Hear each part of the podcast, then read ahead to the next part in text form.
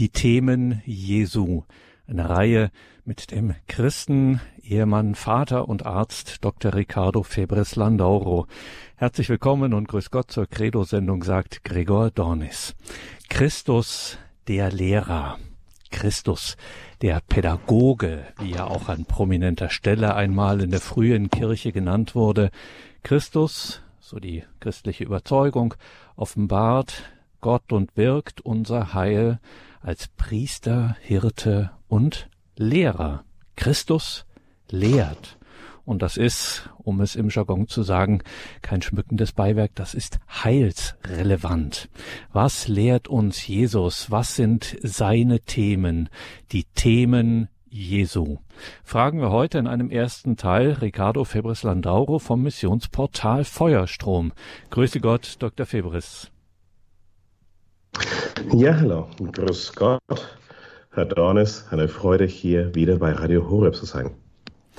Liebe Hörerinnen und Hörer, Missionsportal Feuerstrom, schauen Sie dazu in die Details zu dieser Sendung im Tagesprogramm auf horeb.org. Dort finden Sie einen Link dorthin und auch zum YouTube-Kanal dieses besonderen Missions Portals dieser Jüngergemeinschaft von Feuerstrom. Dr. Ricardo Febres Landauro ist heute wieder bei uns. Dr. Febres, die Themen Jesu, so haben wir diese Reihe überschrieben. Wo steigen wir da am besten ein, wenn wir zu den, uns nach den Themen Jesu orientieren möchten? Wenn wir zur Zeit Jesus zurückgehen, wir finden dort einen, einen Menschen, einen Gott, sicherlich. Jesus war ja vollkommen Mensch und vollkommen Gott. Wo, wo es aber noch keine Kirche gab. Da gab es noch keine römisch-katholische Kirche, es gab kein Christentum. Wir haben, wenn wir sogar ganz zurückgehen, einen jüdischen Jungen, der über den Verlauf seines Lebens hinweg versucht, den Menschen immer mehr und mehr zu offenbaren, wer er ist und um warum er kam. Und so habe ich das mal unternommen, aus, aus der Sicht eines Psychiater und Psychotherapeuten, ich bin ja Facharzt für Psychiatrie und Psychotherapie, das zu analysieren, was Jesus gesagt hat. Und, und, und ich habe mir die Worte Jesu in den Evangelien durchgelesen und ich habe immer wieder Reime gesehen oder, oder Themen gesehen, die sich, die sich wiederholt haben. Wir können nämlich an, an der Art und Weise, wie Menschen sprechen und, und auch die Worte, die sie sagen, so können wir Rückschlüsse ziehen darüber, wie, wie diese Menschen sind, wie diese Menschen denken, was sie für Persönlichkeiten haben und welche Auffassungen sie vertreten und insbesondere welche Botschaften sie uns übermitteln wollen. Und so habe ich es unternommen, die, die häufigsten Worte Jesu zusammenzuzählen. Und, äh, und das sind ganz, ganz viele Themen rausgekommen, die für Jesus offenbar sehr, sehr wichtig waren, über die er immer wieder gesprochen hat. Und ähm, es ist mir eine Freude, heute diese diese Sendereihe bei Radio Horeb zu beginnen und, äh, und auch äh, für alle Zuhörer in Radio Maria. Ähm, insofern, wie, wie Sie da auch daran teilnehmen können, wo es darum ging, worüber hat Jesus gesprochen? Welche Themen waren für ihn besonders wichtig? Und ich möchte gleich mit den wichtigsten Themen beginnen. Eines der häufigsten Begriffe, in, ähm, die, die Jesus benutzt hat, war das Wort Vater. Immer wieder sprach er vom Vater im Himmel.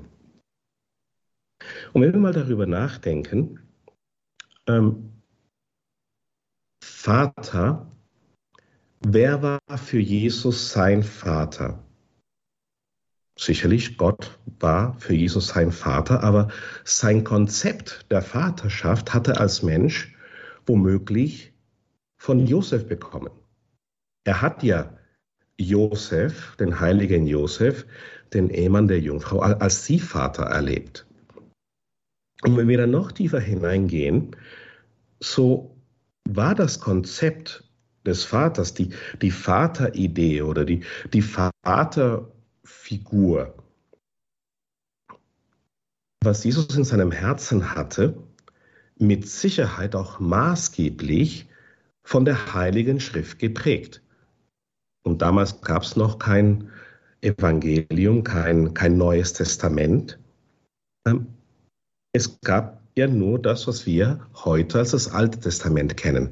Das ist also die Tanakh oder Tora, Nevi, Ketuvim. Das ist halt die Tora sind die fünf Bücher Mose, Nevi sind die Prophetenbücher, Ketuvim sind die, die sonstigen Schriften, was wir ähm, darunter auch die Weißesliteratur und das ist, was wir heute als das Alte Testament kennen. Und wenn wir uns das anschauen, so können wir sehen, in der gesamten Heiligen Schrift, also von Genesis bis zur Offenbarung, finden wir das Wort Vater 1378 Mal. Und 220 Mal wurde das Wort Vater direkt von Jesus persönlich ausgesprochen. Und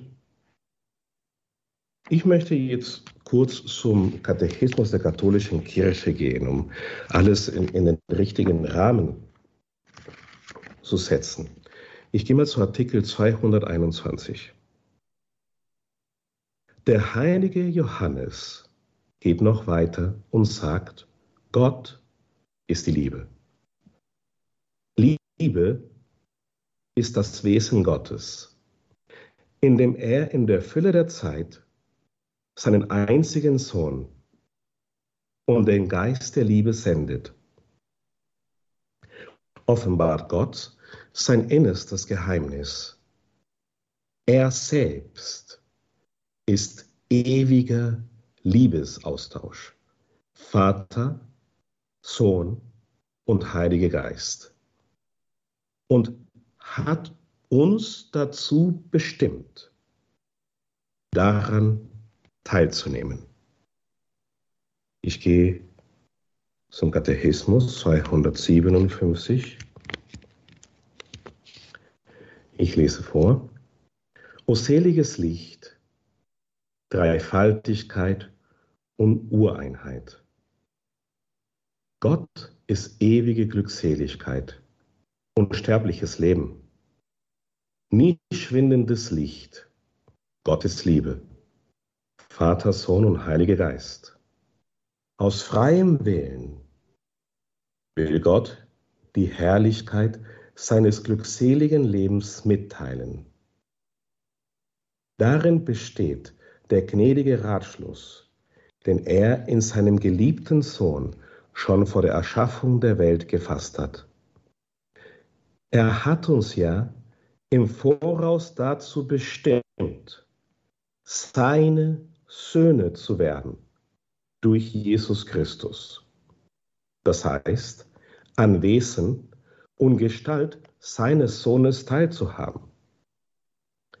Dank dem Geist, der zu Söhnen macht. Dieser Plan ist eine Gnade, die uns schon vor ewigen Zeiten geschenkt wurde. Und unmittelbar aus der trinitarischen Liebe hervorging. Er entfaltet sich im Schöpfungswerk, in der ganzen Heilsgeschichte nach dem Sündenfall, in den Sendungen des Sohnes und des Geistes, die in der Sendung der Kirche weitergeführt werden. Wir sind dazu bestimmt, dazu geschaffen, seine Söhne zu sein. Umso wichtiger ist es, dass wir uns mit dem auseinandersetzen, was, was bedeutet das, ein Sohn Gottes zu sein? Was bedeutet das, Gott als, als Vater anzunehmen? Was war das Verständnis Jesu von seinem Vater. Was war das Verständnis Jesu von Vater sein? Was war das Verständnis Jesu von Sohn sein? Heute möchten wir uns mit dem Begriff Vater auseinandersetzen, und zwar wie, wie Jesus das womöglich verstanden hat. Das allererste Mal, dass wir das Wort Vater in der Heiligen Schrift finden, ist in Genesis 2, 24. Da, da geht es um die Ehe. Da sprach der Mensch, das ist endlich Bein von meinem Bein und Fleisch von meinem Fleisch. Diese soll Frau heißen, weil sie vom Mann genommen ist. Darum wird der Mann seinen Vater und seine Mutter verlassen und sich an seine Frau binden, und sie werden zu einem Fleisch. In Genesis Kapitel 2, da wo dieses Wort Vater zum ersten Mal vorkommt, sehen wir, dass das Vaterschaft was unglaublich Wichtiges sein muss. Es muss was Wichtiges sein, dass, dass der Mensch seinen Vater erst dann verlässt, so war es zumindest damals, zu den Zeiten des Alten Testamentes, wo er sich an seine Frau bindet. Auf meiner weiteren Recherche bin ich auch auf äh, andere Passagen gekommen, wie zum Beispiel Genesis 4, 17 bis 18, wo, wo das Wort Vater einfach nur beiläufig erwähnt wird. Ähm, wir kennen alle die Geschichte von Kain und Abel und wie Kain eifersüchtig war auf seinen Bruder Abel und seinen Bruder Abel ermordete. Und, und wir wissen alle, wie es dann zu einem unangenehmen Austausch gekommen ist zwischen ähm, Kain und Gott, wo, wo Kain aus, aus seinem Land vertrieben wurde. Was ich ein Leben lang überlesen habe, bis ich angefangen habe, mich hier mit dem Thema Vater auseinanderzusetzen war ähm, Genesis 4, 17 bis 18. Und zwar, da, das ist die Nachfolge des Kains. Und Kain war der Vater von Enoch und Enoch der Vater von Irad und Irad der, der Vater von Mehujael und Mehujael der Vater von Methusael. Eine, eine ganz nebenläufige Sache. Erstens gingen mir die Augen auf, wie gnädig Gott doch zu Kain war, dass er ihm Nachkommenschaft geschenkt hat, obwohl er seinen Bruder ermordet hat. Und wir sehen auch, Kain gründete eine Stadt. Wurde zum Gründer einer Stadt. Das heißt, Gott hat ihn trotzdem gesegnet, obwohl er solches Unrecht begangen hatte. Aber wo ich dann wirklich staunte, war, als ich dann die, die althebräische Bedeutung der einzelnen Namen Kain, Enoch, Irad, Mehujael und Methusael nachgelesen habe. Wir wissen, Kain bedeutet der Empfangene. Enoch bedeutet die Hingabe. Irad die Stadt.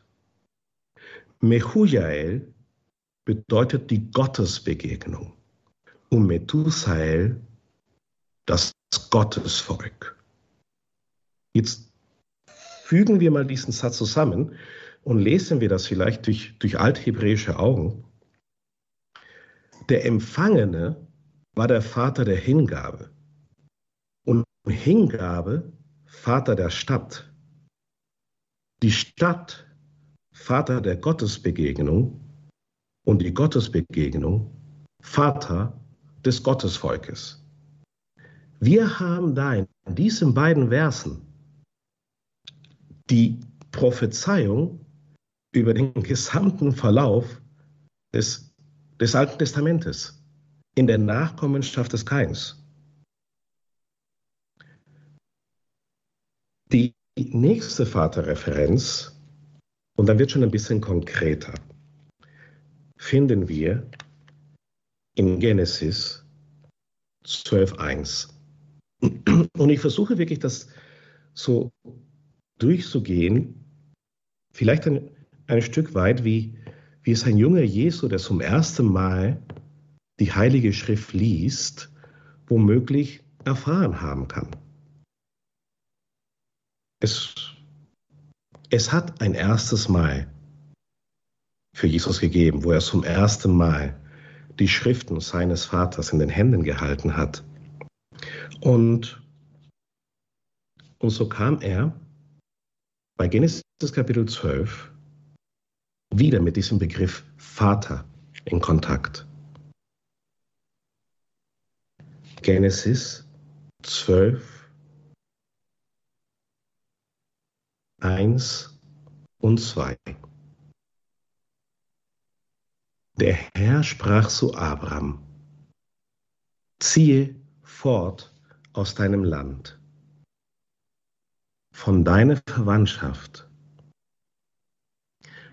aus deinem Vaterhaus in das Land, das ich dir zeigen werde. Ich will dich zu einem großen Volk machen. Ich will dich segnen, um deinen Namen groß machen. Du sollst ein Segen sein.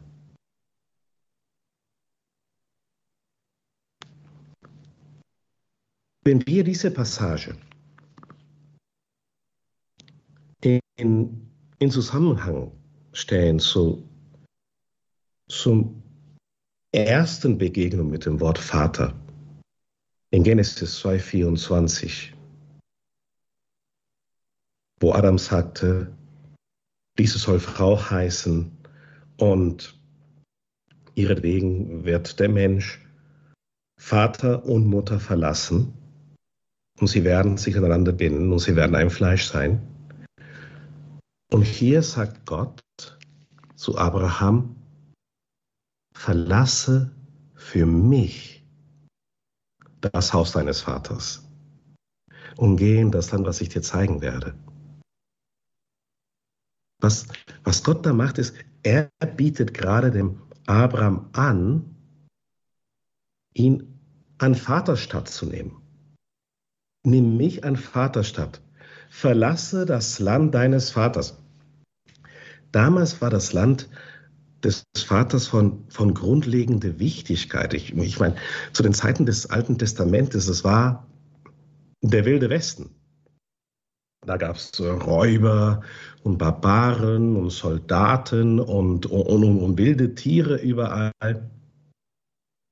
Da auf dem Land unsere Väter, da ist es uns gut gegangen. Da, da waren wir sicher, da war genug zu essen und zu trinken und, und da waren wir auch beschützt von, von unserem Stamm, von unserer Familie. Gott sagt da zu Abraham, verlasse all das und geh in das Land, was ich dir zeigen werde. In anderen Worten, nimm mich an Vaterstadt.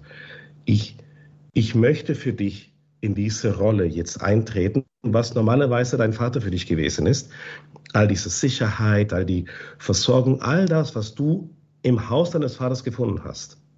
Das, das wirst du jetzt bei mir finden. Und dann gehen wir zu Genesis 17, 4 bis 5.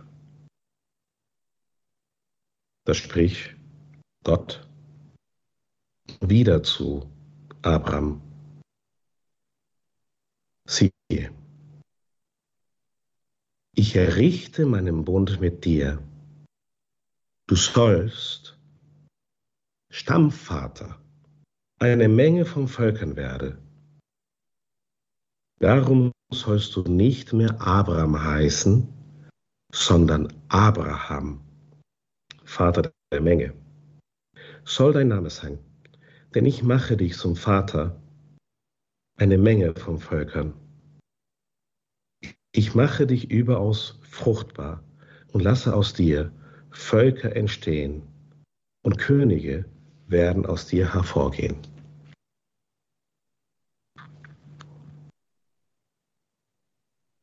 Was, was hat Gott davor?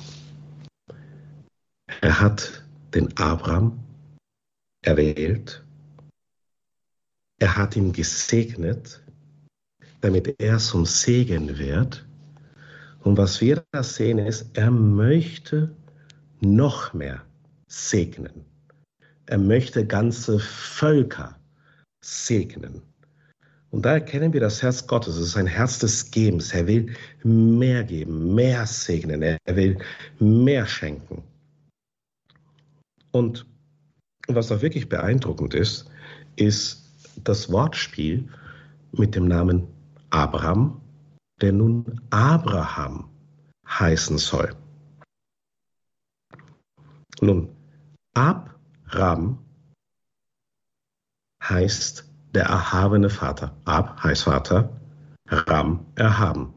Abram der erhabene Vater. Aber in Abraham stecken ganze fünf, fünf Begriffe. Ab, Vater, Ram, erhaben, Rechem, der Mutterschoß, Raham, die liebevolle Begrüßung und Hamam, das ist die große, tösende, brüllende Menschenmenge. Wir denken da Olympiastadion, 150.000 Mann, ähm, die Lieblingsfußballmannschaft oder Rockkonzert spielt gerade daheim und, und alle sind total am, am, am Brüllen und am Toben und freuen sich. Das, das ist Hammern. Aus dem erhabenen Vater, und es ist wichtig, dass wir zur Kenntnis nehmen, Väter sind erhaben. Das, das altbiblische, das, das alttestamentliche Vaterbild ähm, misst dem Vater Erhabenheit zu. Erhabenheit ist eine Eigenschaft des Vaters. Aus dem erhabenen Vater wurde der erhabene Vater, Vater des Mutterschoßes, der liebevollen Begrüßung und der großen, tobenden, brüllenden Menge der Armee. Und, und dieser Vater hat dann Isaac. Isaac bedeutet der Witz, die Freude, das Lachen hervorgebracht. Und der Vater der liebevollen Begrüßung des Mutterschoßes, der, der großen Armee, der erhabene Vater hat seine Freude, sein, sein Lächeln, sein Witz hingegeben. Und viele sehen in, äh, in ähm, dem, was, was Abraham getan hat, wo er Isaac als, als Brandopfer bringen wollte, ein, ein Bild Jesu, wo, wo Isaac quasi Jesus repräsentierte. Aber wir müssen dann auch in Abraham das Bild des Vaters sehen. Er ist der Erhabene. Er ist der, der die liebevolle Begrüßung erschaffen hat. Er ist der, der den, dem Mutterschoß seine Fruchtbarkeit verleiht. Er ist der Herrscher über große Armeen. Und, und so entsteht langsam ein, ein ganz anderes Vaterbild, wo wir sehen, dass Vater und Gott, dass diese beiden Begriffe, diese beiden Konzepte anfangen, ineinander zu verschmelzen. Ist es unmöglich, dass ich auf alle 1378 Vaterreferenzen eingehe. Aber ich möchte einige erwähnen.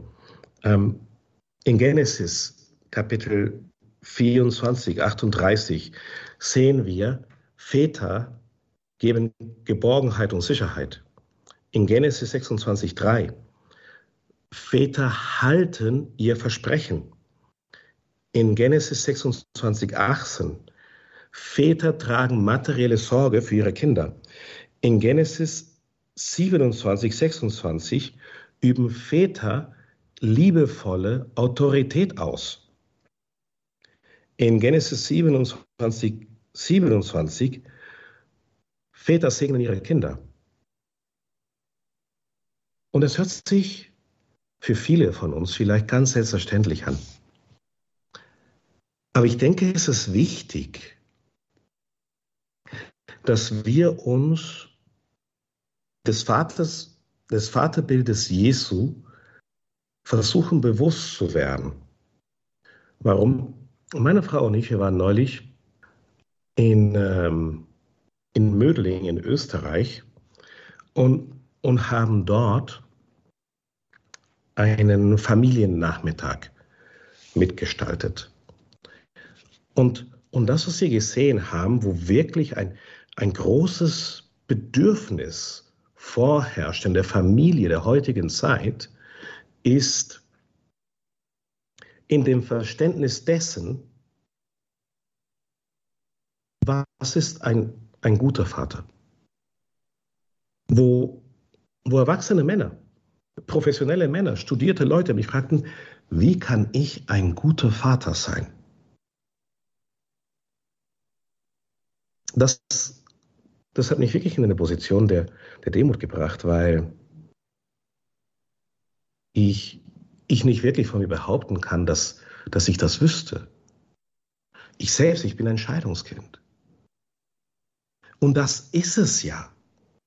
Es gibt so unzählig viele Scheidungskinder, die heute erwachsene Leute sind, die gerne aufrichtige Familien gründen möchten, die aber nicht wissen, wie Vaterschaft richtig funktioniert, weil sie nicht das entsprechende Vorbild gehabt haben. Wir haben gerade aus äh, von Anfang des 20. Jahrhunderts, wir, wir haben einige richtig schiefe Vaterbilder übermittelt bekommen von überstrenge militärische Väter, bestrafende Väter. Und, und diese Vaterbilder, die uns vermittelt worden sind, entsprechen einfach nicht dem Vaterbild Jesu.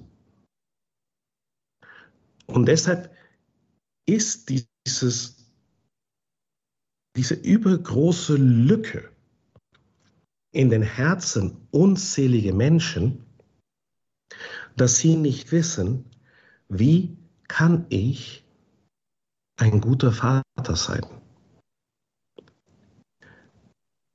Vor einigen Jahren war das, da habe ich mich mit äh, Professor Paul Witz unterhalten. Professor Paul Witz, ähm, ein konvertierter Jude, Professor für Psychologie der Universität zu New York, der ist mittlerweile emeritiert, brillanter Mann, hochintelligenter Mann. Es ist eins der wenigen wahrhaftigen Genies, die ich in meinem Leben habe begegnen dürfen. Ähm, Wochen nachdem ich mich mit ihm unterhalten habe, waren seine Worte noch in meinem Kopf und erst dann fiel mir auf, wie brillant der Mensch gewesen ähm, ist oder ist er heute noch, der ist heute noch am Leben. Er hat da ein Buch geschrieben. Ähm, der Name des Buches ist Der Glaube der Vaterlosen. Er hat eine Studie gemacht über alle namhafte Atheisten des 20. Jahrhunderts. Mittlerweile hat er das Buch überholt und hat ein paar von den Atheisten des 21. Jahrhunderts hinzugefügt. Und die Feststellung ist, dass 80 Prozent der Atheisten, der bekennenden Atheisten, entweder verstorbene, schwache, missbräuchliche oder abwesende Väter hatten. Als er mir das gezeigt hat, ich, ich, ich war fassungslos. Also mir ist der Kiefer zu Boden gefallen. Nehmen wir zum Beispiel Friedrich Nietzsche. Eines der beliebtesten Zitate von Friedrich Nietzsche ist, Gott ist tot. Sein Vater starb, als er fünf war. Nietzsche hatte eine wunderschöne Beziehung zu seinem Vater, aber dieser endete viel zu früh. Nietzsche sagte, ich habe keinen Beweis für den Atheismus. Aber es ist für mich irgendwie rein instinktiv, dass es keinen Vater im Himmel geben kann. Schauen wir uns Jean-Paul Sartre an. Jean-Paul Sartre, renommierter Mann, wichtiger Philosoph, wird in den Schulen gelehrt. Jean-Paul Sartre, sein Vater starb, als er 15 Monate alt war. Er war gerade 15, 15 Monate alt, noch ein Baby. Da starb der Vater von Jean-Paul Sartre. Was sagte Jean-Paul Sartre? Ohne Gott gibt es keine Werte, außer denen, die wir selbst erfinden. Ein weiteres Zitat von Sartre. Es gibt keinen guten Vater, was ein Frevel das ist, Kinder zu zeugen. Zum Glück starb mein Vater, als ich klein war. Und das ist eklatant. Ich meine, der Mann, der, der das gesagt hat, der wird in unseren Schulen gelehrt. Albert Camus, sein Vater starb, da war er ein Jahr alt. Der Vater von Arthur Schopenhauer beging Suizid. Tragisch. Zitat von Schopenhauer. Die Welt kann nicht von Gott erschaffen worden sein, sondern eher vom Teufel. Was wir da sehen ist, wie Menschen, die die Bilder, die Konzepte, die sie von ihrem Vater, von ihren Vätern gehabt haben, eins zu eins auf Gott übertragen. Andere Philosophen wie Voltaire, Holbach, Feuerbach, Sigmund Freud, bekannte Erzvater der Psychoanalyse, Richard Dawkins, sind ebenfalls von Ähnlichem betroffen, hatten schwache, missbräuchliche, abwesende Väter. Und es ist ein ganz anderes Vaterbild wie das Vaterbild, was wir in der Heiligen Schrift finden. Gehen wir zu Genesis 31,5. Väter sind verfügbar. Genesis 31, 29. Väter bieten Schutz. Genesis 37, 10. Väter sind konsequent und weisen ihre Kinder zurecht. Genesis 37, 35. Väter lieben ihre Kinder bis in den Tod. Ich lese das vor.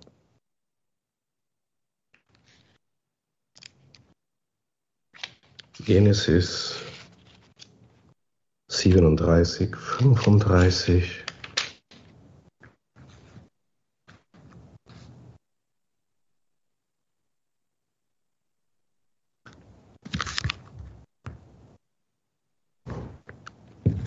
Da war es, nachdem Josef an die Midianiter verkauft worden war,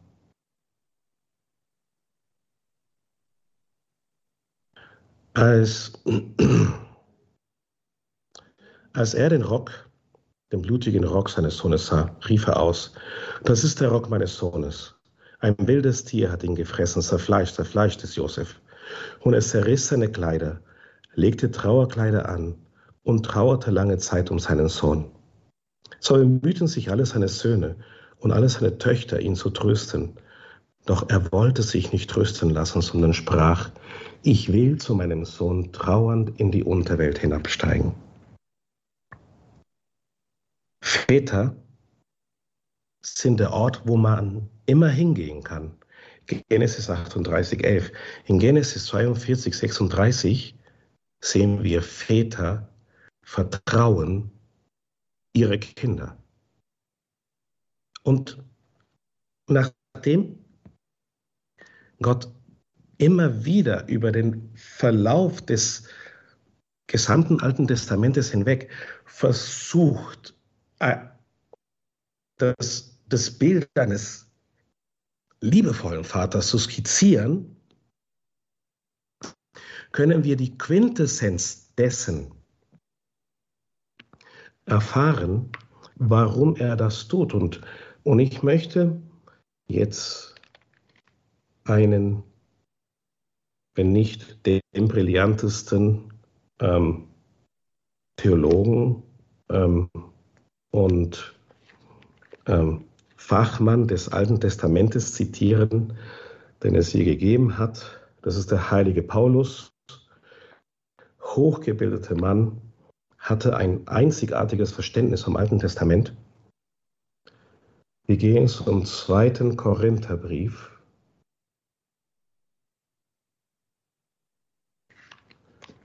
Was kommentiert der heilige Paulus über der Sinn, das Verständnis der Vaterbotschaft des Alten Testamentes. 2. Korintherbrief, Kapitel 6, Vers 18. Ich werde euch Vater sein. Und ihr sollt meine Söhne und Töchter sein, spricht der Herr, der Allherrscher. Ich habe das nachgeschlagen. Ich habe das recherchiert. Ich konnte das nicht einfach auf mich sitzen lassen. Und Paulus basiert sich auf 2 Samuel, Kapitel 7,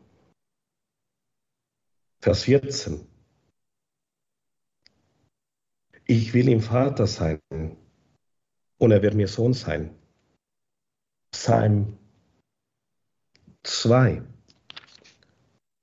Vers 7. Den Beschluss des Herrn will ich kunden. Der Herr sprach zu mir, mein Sohn bist du, ich habe dich heute gezeugt. Jesaja 43,6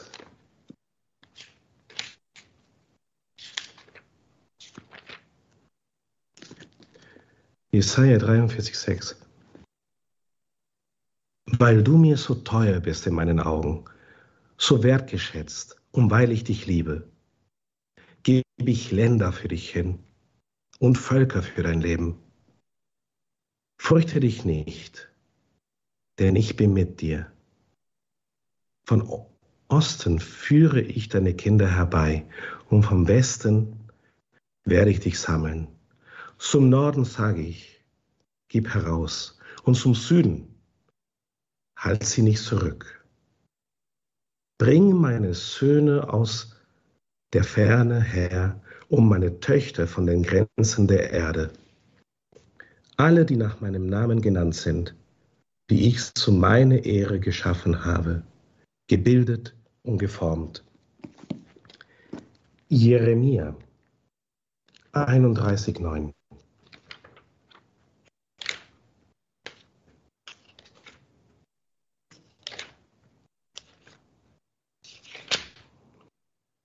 Jeremia 31,9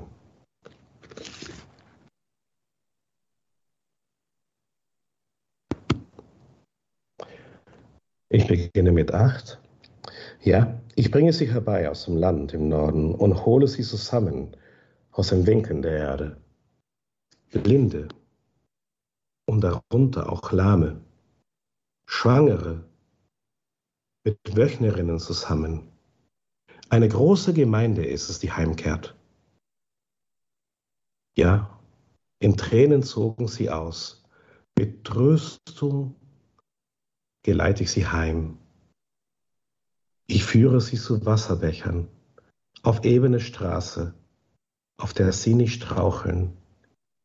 Denn ich bin ein Vater für Israel und Ephraim ist mein Erstgeborener. Nun hat der heilige Paulus das, was für das Volk Israels ähm, gültig war, eins zu eins auf, auf uns Christen übertragen.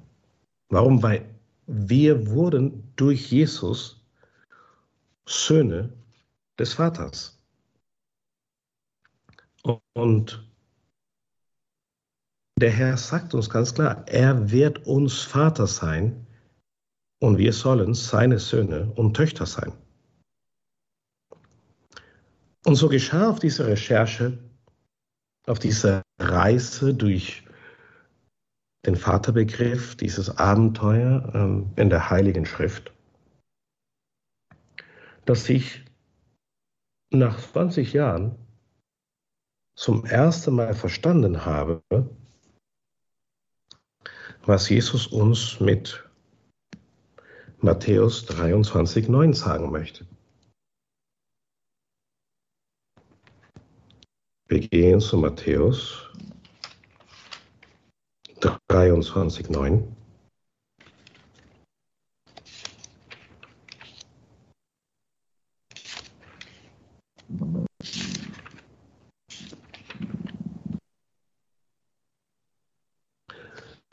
Auch sollte niemand unter euch auf der Erde Vater nennen, denn nur eine ist euer Vater, der im Himmel.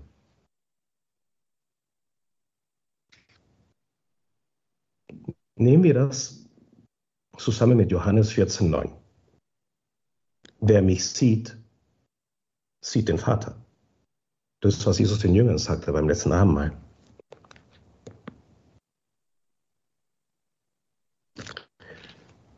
Mir wurde klar, was uns Jesus das sagen wollte, zumindest ist das, was ich für mich verstanden habe, ist, identifiziert euch mit, mit keinem Menschen. Wir können es nicht erlauben, dass die Mängel unserer irdischen Väter die Wahrheit entstellt, a, darüber, wer unser Vater im Himmel ist, und b, darüber, wer wir sind. Wir Christen, wir, die durch sein Leib und sein Blut erlöst worden sind, wir, die, wir, die Adoptivkinder äh, geworden sind, die Adoptivkinder Gottes, wir definieren uns, wir müssen uns über unseren Vater definieren, über unseren himmlischen Vater nicht über unseren irdischen Vater. Vielleicht ist mein irdischer Vater alkoholabhängig oder mein irdischer Vater ist ein Ehebrecher oder mein irdischer Vater, keine Ahnung, hat ganz viele Mängel und Fehler. Ich meine, ich bin Vater von acht Kindern und Mann, ich habe Fehler und Mängel. Ich, ich möchte nicht, dass meine Kinder zu mir sehen und sich denken, na ja, ich muss jetzt so schwach werden wie mein Vater oder ich muss jetzt so schlecht gelaunt sein wie mein Vater oder wenn ich mit mir irgendwie ein Problem ist, dann ist es, weil, weil mein Vater dieses Problem vor mir hatte. Sondern meine Kinder sollten sich zuallererst nach dem orientieren, wer sie erschaffen hat. Der eigentliche, tatsächliche Urheber ihres Lebens, ihr wahrhaftiger Vater. Und deshalb sollten wir keinen Vater haben, außer unseren Vater im Himmel. Und, und das ist die Botschaft Jesu an uns, dass wir lernen, ihn als Vater zu entdecken. Und was bedeutet, ihn als Vater zu entdecken, ist, wir müssen uns, und, und, und das ist eine Lebensaufgabe als Christen, uns in sein Abbild, in seine Ähnlichkeit immer mehr verwandeln, ihm immer näher kommen, in der Art und Weise, wie er ist und wie er denkt. Wenn Gott die Liebe ist, müssen wir die Liebe sein. Wenn Gott die Liebe ist, müssen wir die Liebe sein. Und das hat weitreichende Konsequenzen. Das muss weitreichende Konsequenzen haben für, für unser ganzes Leben, für unser ganzes Denken. Wie hat Jesus gedacht? Jesus war der Messias. Jesus war sich dessen bewusst, dass er der Messias ist. Wer ist der Messias? Retter, Erlöser, Gesalbter.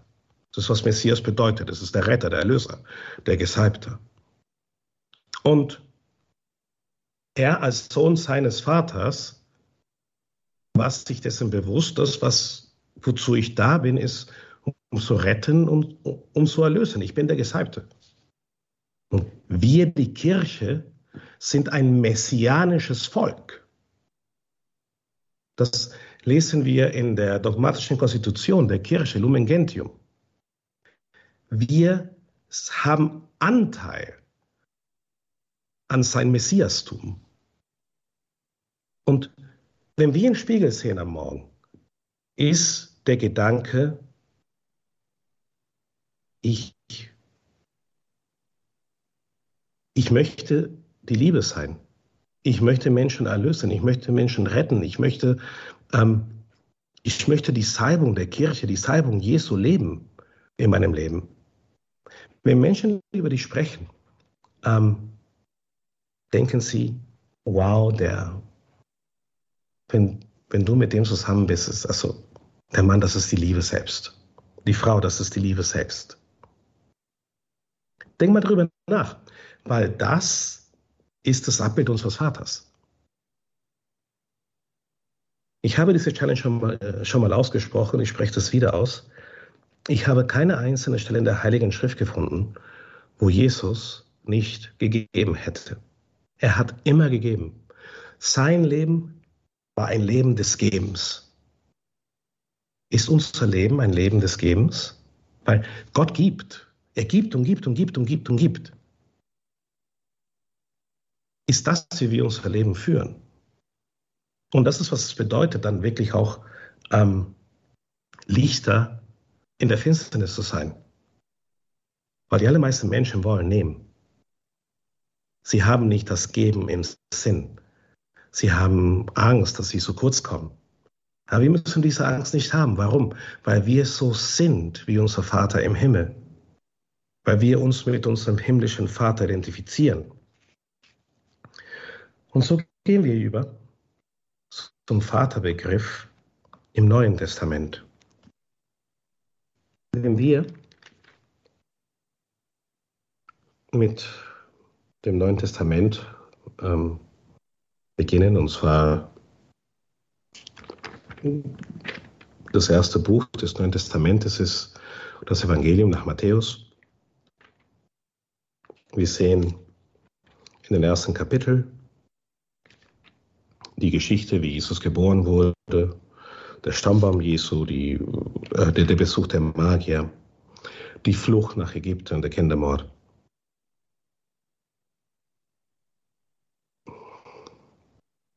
Die ersten Worte, die Jesus spricht im Neuen Testament, sind in der Wüste, um dem Versucher, so wie das sagen.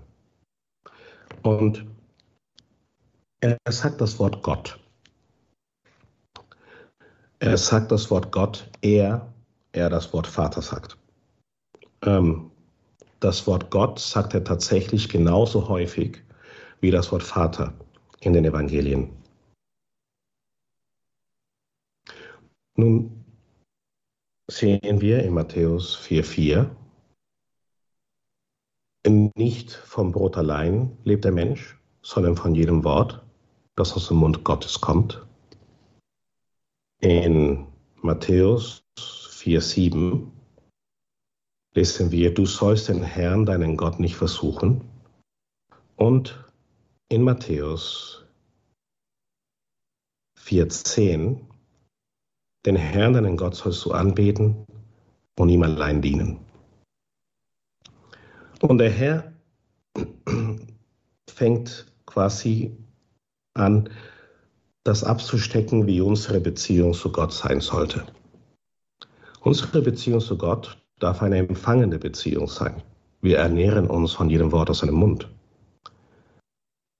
Unsere Beziehung zu Gott muss aber auch eine Beziehung des Glaubens sein. Wir sollten ihn nicht auf die Probe stellen. Wir dürfen ihn nicht anzweifeln. Einfach nur an ihn glauben, dass er wirklich so gut ist und so liebevoll ist, wie er sagt. Und unser Herz muss ihm allein gehören. Nun, das nächste Mal, dass Jesus spricht, da predigt er die Seligpreisungen. Und, und, man kann es hier direkt in, in, Beziehung setzen. Ich meine, wenn wir uns vom Wort Gottes ernähren, wenn, wenn wir Gott nicht anzweifeln und, und wenn wir im Glauben leben, wenn, wenn wir ihn anbeten und dienen, ja, dann treffen diese Seligpreisungen auf uns zu. Selig die, ähm, Armen im Geist, in ihnen gehört das Himmelreich. Selig die Trauernden, sie werden getröstet werden. Selig die Sanftmutigen, sie werden das Land erben. Selig die hungern und dürsten nach Gerechtigkeit, denn sie werden satt werden. Selig die Barmherzigen, denn sie werden Barmherzigkeit erlangen. Und Jetzt wird es richtig relevant für unser Thema heute. Selig, die ein reines Herz haben, denn sie werden Gott schauen. Und selig, die Frieden stiften, denn sie werden Söhne Gottes heißen. Wow. Jesus stellt bereits bei den Seligpreisungen klar, wozu wir berufen sind. Wir sind dazu berufen, Söhne Gottes zu sein. Jetzt gehen wir zu Matthäus 5, 16.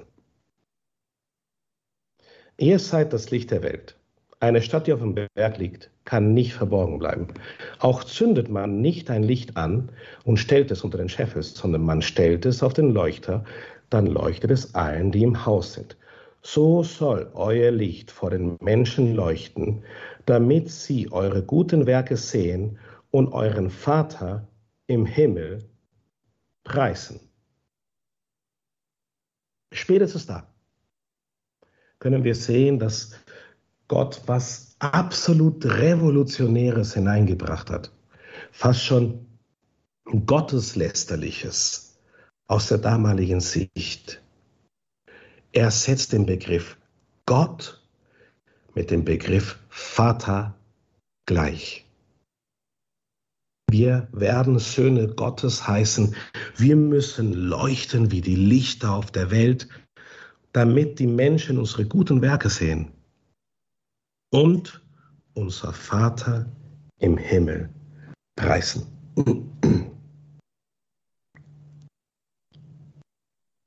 Wir dürfen uns nicht gestatten, dass die Mängel unserer Väter uns definieren. Jesus präsentiert das Bild eines vollkommen, bedingungslos liebevollen, vergebenden Vaters in Lukas Kapitel 15. Das ist das Gleichnis vom barmherzigen Vater. Das ist der Vater, der ohne weiteres seinen Kindern seinen Besitz gibt. Der, der junge Sohn, der, der Rötzlöffel, sagte, Papa, gib mir mein Erbe.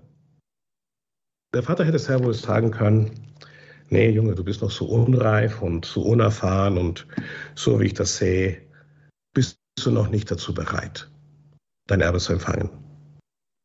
Aber der barmherzige Vater, er schenkt es einfach nur im Vertrauen. Zack, Besitz aus, aufgeteilt, der Junge kriegt das Erbe und verprasst es. Nichtsdestotrotz, er ist Lukas 25 zur sprungbereiten Versöhnlichkeit bereit. Er ist in jedem Augenblick bereit. Er wartet gerade so drauf, sich versöhnen zu können mit dem Sohn. Er, er hält Ausschau nach ihm und wenn er ihn vom Weiten kommen sieht, springt er auf er springt auf, das steht in der Heiligen Schrift, springt auf und rennt auf ihn zu. Und, und wie sieht diese Versöhnung aus? Er gibt ihm das beste Kleid, ein Ring, Schuhe, ein Mastkalb. Da ist keine Frage, da ist kein, naja, habe ich dir doch gesagt, dass, äh, dass es vielleicht keine gute Idee ist, dass du dein Erbe nimmst und dann damit durchbrennst oder Junge, jetzt hast du es verprasst alles, jetzt äh, gibt es für dich keinen Ring. Ne? Ähm, keine Vorwürfe, keine Fragen, keine und oh und, und, und jetzt kommst du auf einmal her. Was willst du denn schon wieder? Wir wollen barmherzig sein, so wie der Vater barmherzig ist. Wir wollen die Liebe sein so wie unser Vater die Liebe ist. Wir wollen geben, so wie unser Vater gibt. Wir wollen Schutz spenden, wir wollen Geborgenheit, Trost spenden. Das ist, wozu wir erschaffen worden sind. Wir wollen Erlösung und Heil bringen. Und manchmal ist Erlösung und Heil sowas Banales wie, wie jemandem ein Glas Wasser zu geben, der gerade Durst hat. Das kann eine messianische Handlung sein, weil für den Durstigen, das ist eine Erlösung, das ist eine Rettung. Wie jemandem ein Stück Brot zu geben, der Hunger hat jemanden nicht abzulehnen, der, der immer wieder abgelehnt wird. Ich spreche jetzt zu einer Post-Covid-Welt. Unsere Gesellschaft ist in diesen vergangenen Jahren so wie seit Jahrzehnten zuvor so durchgeschüttelt worden, so verletzt worden. Und, und was ich sehe, sind diese Risse der Unversöhnlichkeit in den Familien. Manche Familien haben sich wirklich in zwei geteilt, einfach nur wegen der Diskussion, wegen der Impfung oder wegen ähm, der Corona-Politik und so weiter. Die Botschaft Jesu ist eine Botschaft der Versöhnlichkeit. Die Botschaft Jesu ist eine Botschaft des, des Zusammenhaltens, des gemeinsam ein Leibseins. Wir wollen Jesus nachfolgen und wir wollen auf seine Stimme hören. Und wir wollen uns immer mehr zum Abbild des Vaters verlangen. Ein mächtiger Vater, wir danken dir, Herr, für die Worte, die du mit uns gesprochen hast. Wir danken dir, Herr, für, für die Erkenntnisse, die du uns geschenkt hast während dieses Vortrags. Wir bitten dich, Herr, dass du jeden einzelnen von uns auf eine besondere Art und Weise segnest und dass du uns deine Vaterschaft vom Neuen entdecken lässt. Darum bitten wir dich, Herr mächtiger Vater, in Jesu Namen. Amen.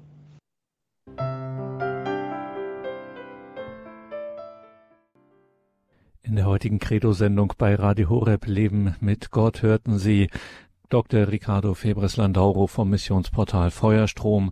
Eine Reihe wird hier eröffnet, nämlich zu den Themen Jesu. Heute ging es in einem ersten Teil um Gott den Vater. Liebe Hörerinnen und Hörer, schauen Sie in die Details zu dieser Sendung im Tagesprogramm auf horeb.org. Dort finden Sie einen Hinweis auf diese Jüngergemeinschaft Feuerstrom. Sowohl auf deren Webauftritt als auch auf deren YouTube-Kanal lohnt sich da vorbeizuschauen. Wie gesagt, alles weitere zu Feuerstrom in den Details zu dieser Sendung auf horeb.org in unserem Tagesprogramm. Hier geht es jetzt um 21.30 Uhr weiter mit der Reihe Nachgehört. Bleiben Sie dran. Alles Gute und gottesreichen Segen wünscht Ihr Gregor Dornis.